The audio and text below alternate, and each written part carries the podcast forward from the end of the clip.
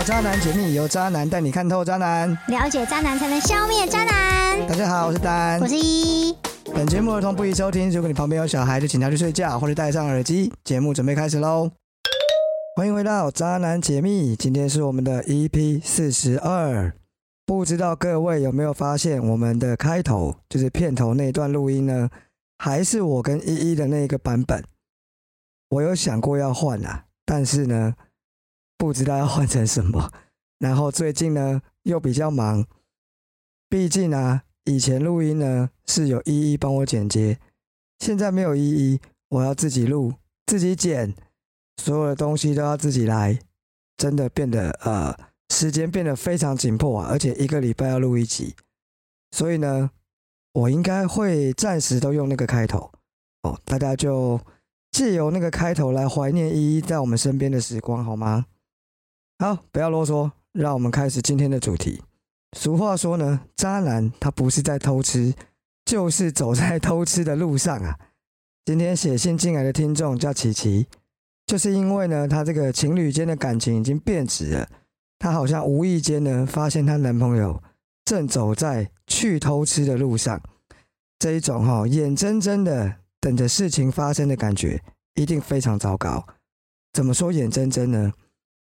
一定是啊，你感觉到他好像怪怪的，好像有点变了，但是呢，他又没有真的去偷吃，所以你感觉到他正走在快要去偷吃的路上，但是你不知道怎么阻止他。让我们一起听下去琪琪的故事。丹你好，我是住在台中的琪琪，我最近的感情生活非常的不顺利，这让我的心情很低落，所以写信给你，希望你可以给我一些建议，非常感谢你。首先呢，我跟我男朋友已经交往快七年了，他是我刚出社会时的公司的厂商业务，因为工作的关系认识，后来觉得很聊得来，进一步就交往了。我们度过了蛮长一段的甜蜜期。说真的，我本来就觉得他是我未来的另一半，我们就是会结婚的。一直到这两年，不知道是不是在一起久了。感情好像就慢慢变淡了。有人说这是升华成亲情，我也不知道。跟刚在一起的时候比，呃，跟刚在一起的时候比较，好像确实就是少了些什么。这两个月我们常常吵架，都是为了一些生活上的琐事。我甚至现在都想不起来在吵什么。嗯，有可能是为了晚餐吃什么啊，谁去倒垃圾，假日要去哪里等等。就是为了这么无聊的事情吵起来，可能是因为太常吵架，我们变得比较少讲话，常常在家里就是各做各的事情。最近我发现他好像常常用手机在跟别人聊天。有一天呢，我真的受不了了，就偷偷的看了一下。我知道这不是一个好习惯。这边打岔一下，各位听众，如果呢你不想抓到你男朋友偷吃，就不要去看他的手机。男生的手机呢，就跟量子力学一样，是不能 是不能观测的。你只要一观测，他就偷吃，懂吗？不观测没事。好，继续。看完之后，我好像有点震撼，但又好像有点理所当然。其实也没什么，他就是跟一个女生在聊天，好像是不知道哪里认识的网友。两个聊的范围很广，有聊彼此的感情。包括到我们最近感情不顺的事情，对方常常传一些照片给他，各式各样都有，有出去玩，有吃饭，有运动，还有游泳，也有聊到性的事情。整个给我的感觉是有暧昧，但又没有跨过朋友的那个界限，而且彼此的称呼都很正常，也没有什么有问题的对话。但我可以感觉得到，只要双方有一个人开口。应该就会约出去做坏坏的事情了。现在我有点后悔，早知道就不看了。你看吧，我刚刚是不是讲了？你只要观测，他就会偷吃。好，又继续。现在我觉得很无助，感觉我男朋友正在离我而去，感觉他正走在去偷吃的路上，但我不知道该怎么挽留他。想多了，心情就很低落。谢谢丹看完我的信。至少在让我很无助的时候，多了一个求助的管道，谢谢。好，这就是琪琪的故事。最后再提醒你一次，如果你不想抓到你男朋友偷吃，就别看他的手机。好，我好像比较少在节目上哈讲自己目前的感情状态啊。我现在目前呢也是这个稳交的状况，然后呢跟女朋友在一起也是蛮久的，所以呢我对琪琪讲的这些事情非常的有同感。好，毕竟我跟我自己的女朋友也经历过差不多的事情。怎么说呢？你知道，每一段感情，不管你一开始爱的再再浓烈，爱的再就像天雷勾动地火一样，它到最后还是会归于平淡的，没错吧？没有人呢有办法每天在那边风里来火里去，好吗？尤其是你前面如果爱的越轰轰烈烈。你就更难接受后面那个平淡后的巨大的反差，对吧？你可以这个举个例子哈，就很像漫威的电影，有没有？每一次只要世界和平了，那一些超级英雄是不是都开始适应不良？因为他们没有办法接受，嗯，没有坏人打，每一天都要受生离死别啊，过得非常辛苦啊，处在巨大危机里，他们没有办法过平淡的生活。好，这扯远了。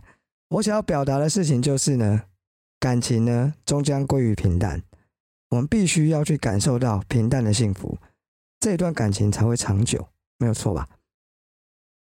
至于琪琪的状况呢，我觉得是还没有那么绝望。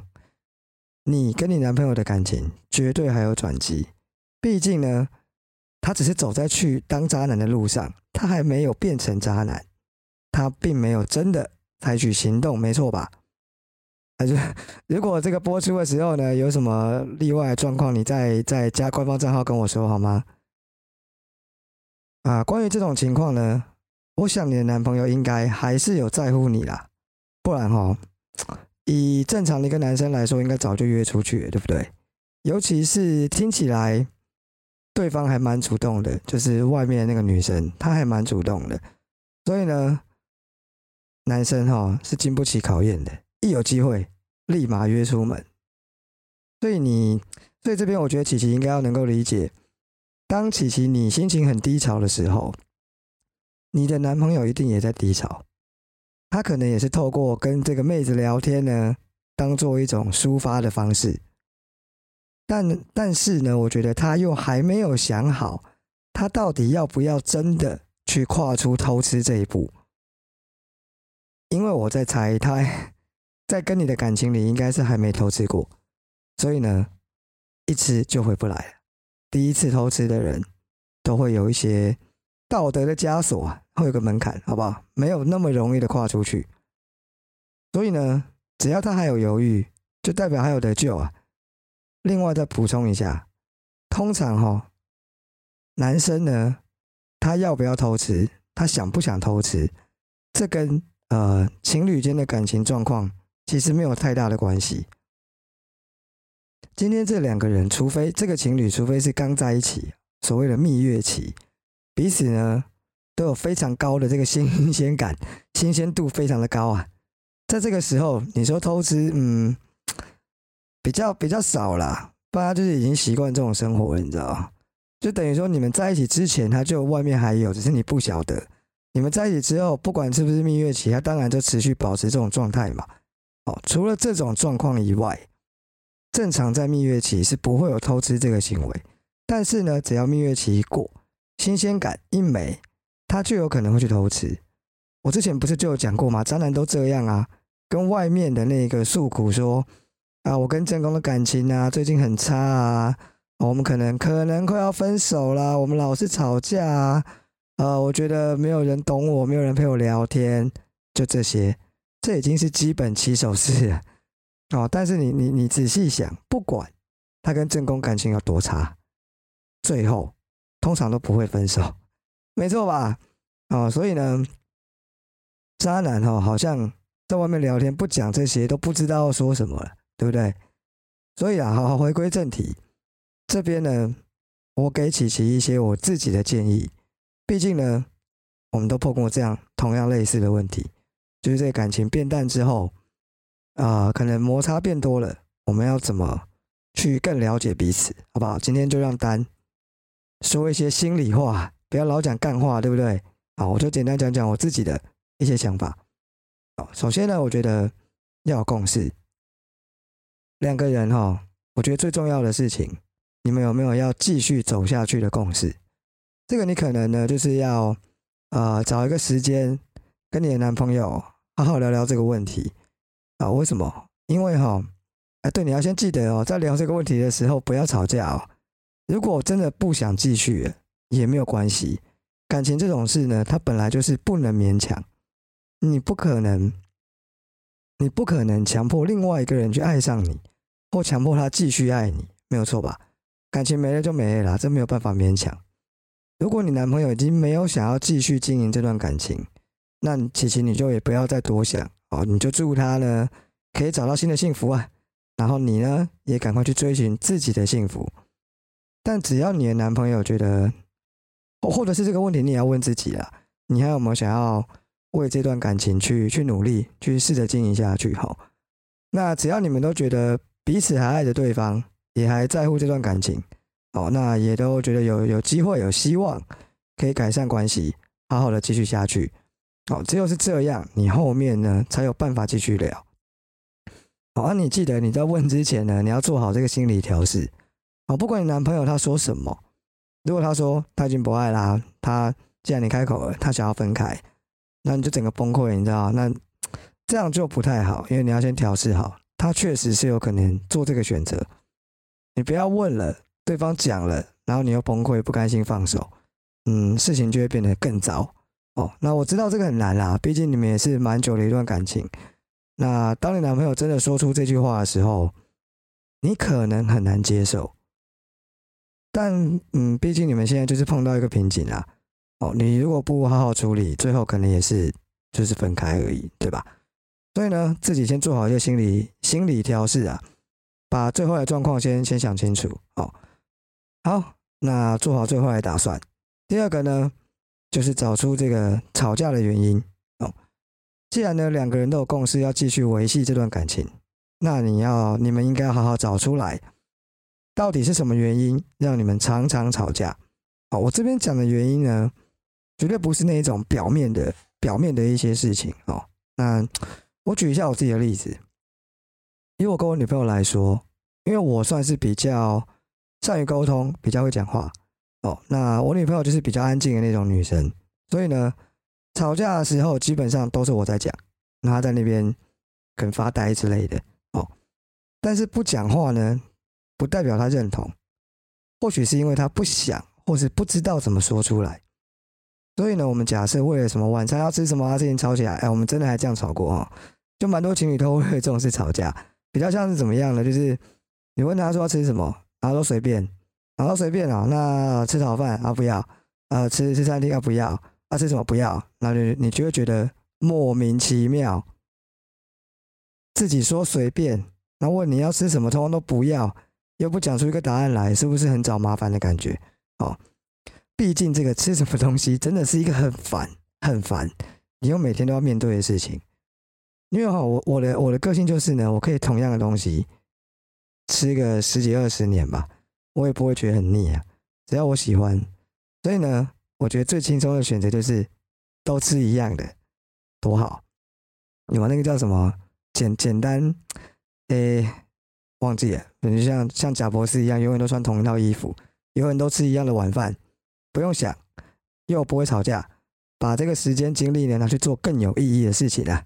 哦，哎，好啦，对，好，那假设你们为了这种晚餐的事情吵架，那所谓根本的原因，真正的原因到底是什么？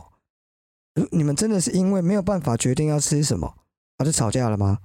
啊、我觉得那只是一个，呃，是一个引子，那是一个引爆的点。以我们来说呢，在某一段时间呢，我陷入了一种，我会觉得自己在感情中付出比较多，然后我会不断的去提出来说，为什么你不能再多付出一点？假设我说晚餐吃什么，我女朋友说都可以啊，我可能就会不耐烦，因为我觉得他懒得去想，他根本不想去好好的思考说他想要吃什么，他只想要靠我来想。那为什么是我想？为什么不是你想？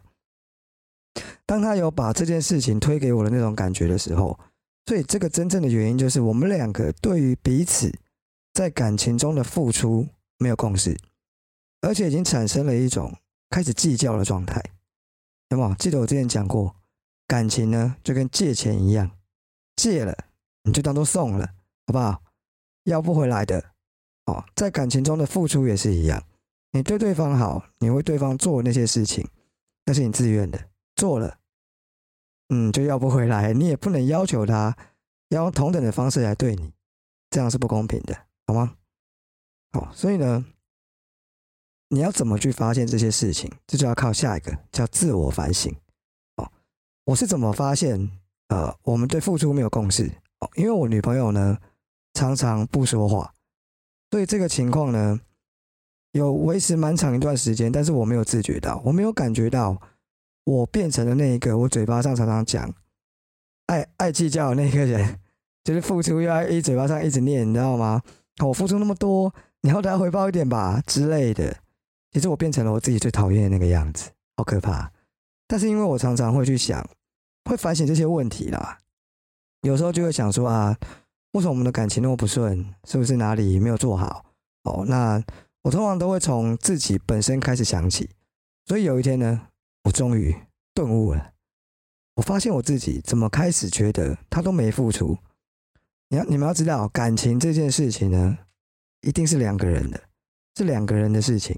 你一个人没有什么感情啊，你跟自己有什么好谈感情的？一定是两个人啊，至少哦。所以在一段感情中呢，可能有人付出多一点，可能有人付出少一点，但绝对不会只有一个人在付出，这是不可能的。所以呢。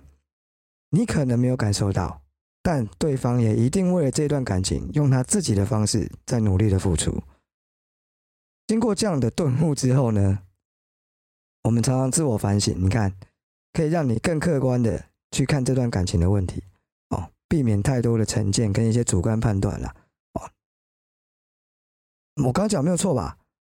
感情他一定也用他的方式在付出啊，哦，所以想通这件事之后，你心里会觉得。好过了不少，对，尽量不要让自己再陷入那一种斤斤计较的状态。好，那最后呢，我觉得感情这件事情啊，最后一点啊，是互相包容啊，不是在输赢，对不对？有时候我们在沟通事情的时候，像我们男生很喜欢讲道理，哦，讲道理，用讲道理的方式来讨论事情的正确与否，哦，这样会让我们非常的在乎对错，有时候会忽略掉一件事情，就是呢，今天。就算你是对的，那又怎么样呢？你会开心吗？哦，开心不开心，它本来就是感受的问题。你对了，你赢了，可是你的另一半他会开心吗？正常来说，他应该就是不开心啊。他知道他自己错了，他输了，那他应该要怎么样？下一次再赢回来啊！下一次赢回来的时候，绝对让你死的难看，有没有？所以呢，争执的时候多一点包容，少一些对错。你要常常提醒你自己，爱一个人就是应该包容他的一切啊。所以呢，不要那么爱计较。今天你输了，明天他对了，什么赢了错了，那要怎么样呢？我们是在感叹感情，好不好？我们是在享受我们幸福的生活，而不是在玩一场输赢的游戏，对吧？好，我觉得差不多了。但今天这一集好像跟渣男没什么关系，就当做我纯粹分享一下我跟我女朋友相处的好。相处的一些方式，好了吧？相处之道，呃，希望对琪琪会有帮助。好，那最后呢，我们给琪琪一个结论，帮你总结一下。首先呢，找你男朋友好好沟通，看呢他是有没有继续这段感情啊？那前面我忘了讲，我建议呢，你先不要告诉他你偷看手机的事情，看看他会不会主动跟你招供。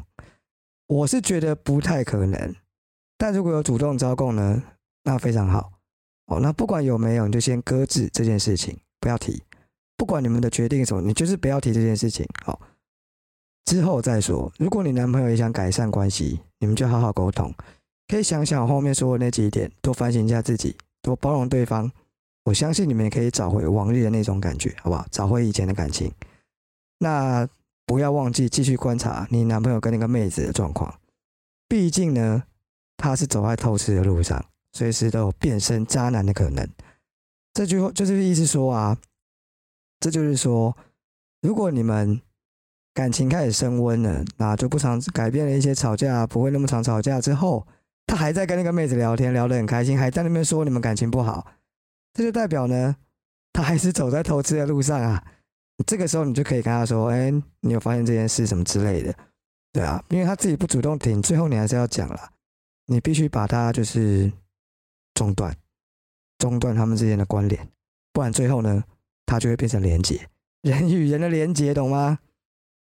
好啦，希望今天讲那么多，嗯，比较感觉比较沉重的内容，希望对琪琪有帮助，好不好？如果你觉得有帮助，你可以写信回来告诉我，我会很高兴，我会超开心，好不好？好，那就进入下一段喽。扎新闻哦，这礼拜两则，这礼拜有两则扎新闻，都是超级莫名其妙。我们专讲莫名其妙的扎新闻。好，第一则。国小女师偷吃已婚男同事，她变成心理上自认是女性，当闺蜜。诚信呢，国小女老师跟已婚的蔡姓男同事有亲密言语及在外过夜。这个蔡姓的正姓妻子呢，提告球场。陈女辩称呢，这个蔡男他有性别认同障碍，心理上自认为女性。他跟蔡呢，他们只是闺蜜友人，否认婚外情。但台湾高等法院认为陈女无法提出医学诊断，不采信辩词，判她赔偿二十万，确定。所以哈，你看看为什么呢？我跟你讲，我以前呢有女朋友就是这样，他们会跟一些男同志很好，我就会跟他们说，不行，你还是要保持一定的距离。为什么呢？不是我排斥男同志，也不是我觉得他们怎么样，而是我始终认为。毕竟他生理是男生，他是不是有可能？例如说，你跟一个男同志出去喝酒啊，然后喝烂醉，然后你说他不会对我怎么样，是男同志，他对女生没有兴趣，你怎么知道喝醉了会不会有兴趣？对不对？身体可能会有一些自然反应吧。还有，这个世界上不就是有双性恋吗？